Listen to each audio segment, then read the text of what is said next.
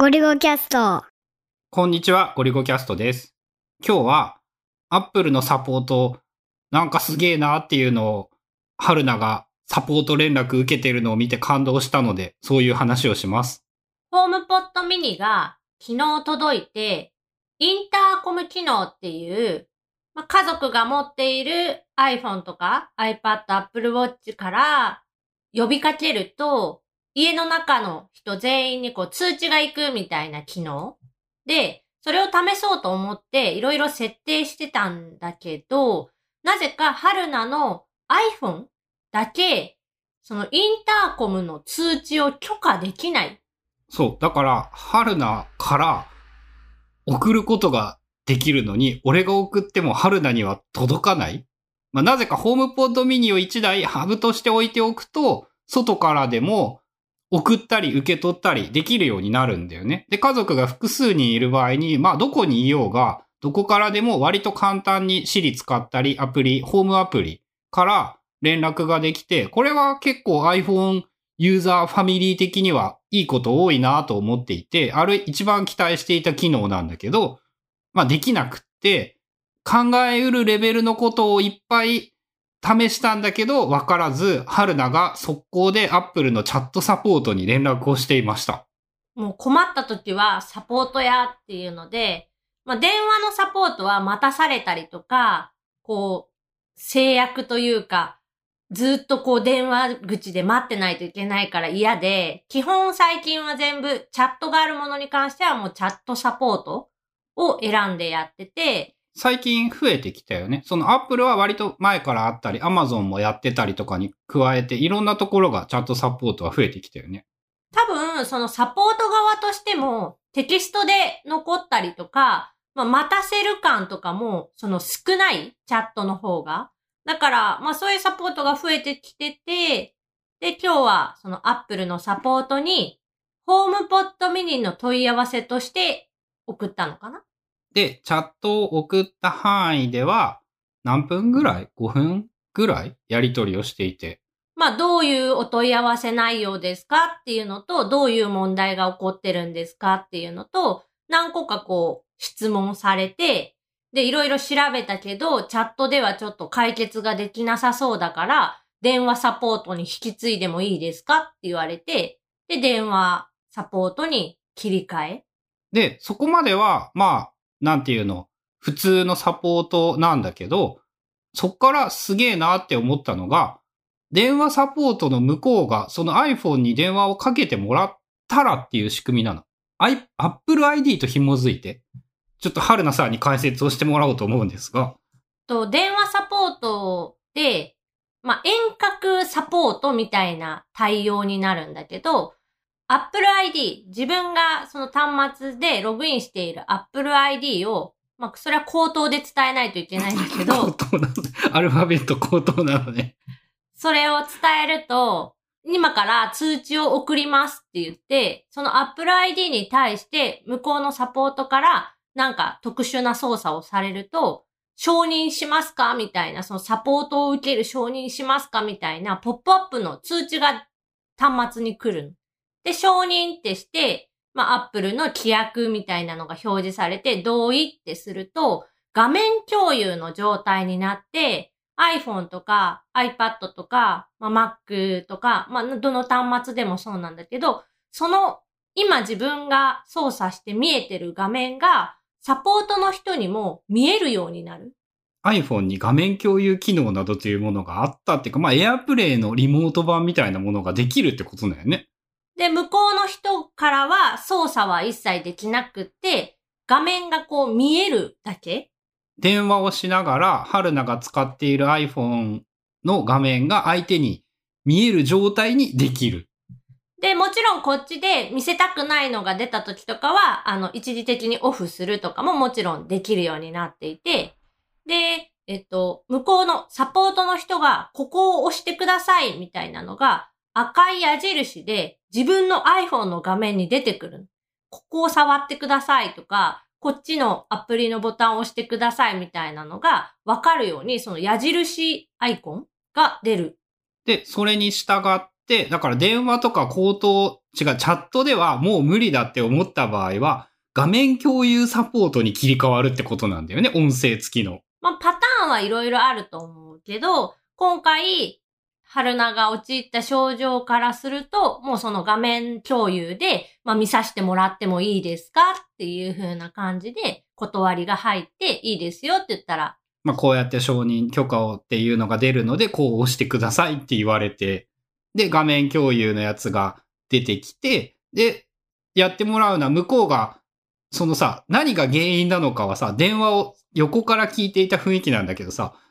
サポートの人の知力に任せられていて、がっつりしたマニュアルがあるという印象ではなかったよね。まあ特に多分ないと思う。で、考えられる原因になりそうなところをアタックしていくっていうか、で一個ずつ潰していく。設定確認して、これはこうだから、ああ、大丈夫だな、おかしくないなとか、もう一回再起動してもらうしかないなとか、まあいろいろあるんだよね。で、こっちとしても、ある程度さ、こういうエラーの時は、こういうことを試すと治るっていうのが、ある程度の、まあ、こういう電子機器知見が溜まってるから、やっての上の、そのサポートに問い合わせっていうので、まあ、結論から言うと、なぜ、その、選べなかったかっていうと、えっと、位置情報を、ホームアプリに許可していなかった。Apple 標準の Home っていうアプリがあって、設定のプライバシーの中の位置情報の中の Home のところが許可しないになっていたんだよね。まあ、許可しないというか、オフの状態のままで、確か iOS の14に上がったタイミングとかで、そのプライバシー設定結構厳しくなって、アプリ一つ一つに、こうアプ立ち上げるたびに出る、出てた。起動するたびになんか聞かれるとか、このアプリに関しては常に許可するとか、オフとかっていうのが、まあ、一旦多分そのタイミング全部オフになっちゃって、その後、こう、アプリを起動するタイミングで、なんか、どうしますかっていうのが出る感じだったのが、まあ、やってなかったというか、ホームアプリなんて最近全然触ってなかったから、どうなってたのかもよくわかんないけど、まあ、無意識で押してたかもしれないし、本当にデフォでオフだったかも、まあ、その、なぜなのかはわかんないけど、原因はそれだった。まあ、それをオフにしていたせいで、このインターコム機能自体は、まあ、後から考えたらすぐわかることなんだけど、家にいるか、外に外出しているかっていうのを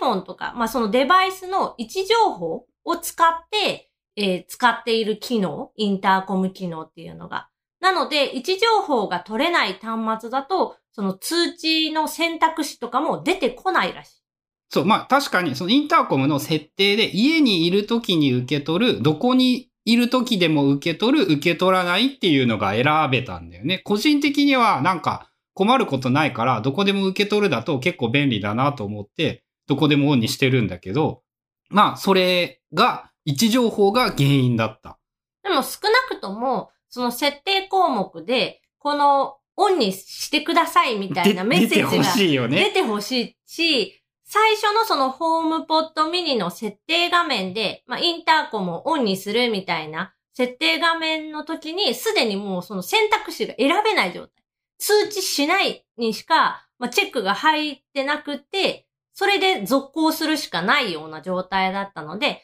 まあ最初に設定した時にすでに変だなとは思ってた。まあ俺さ、最近よくあるのがさ、あの、Bluetooth をオンにするかオフにするかって聞いてくること多いじゃん？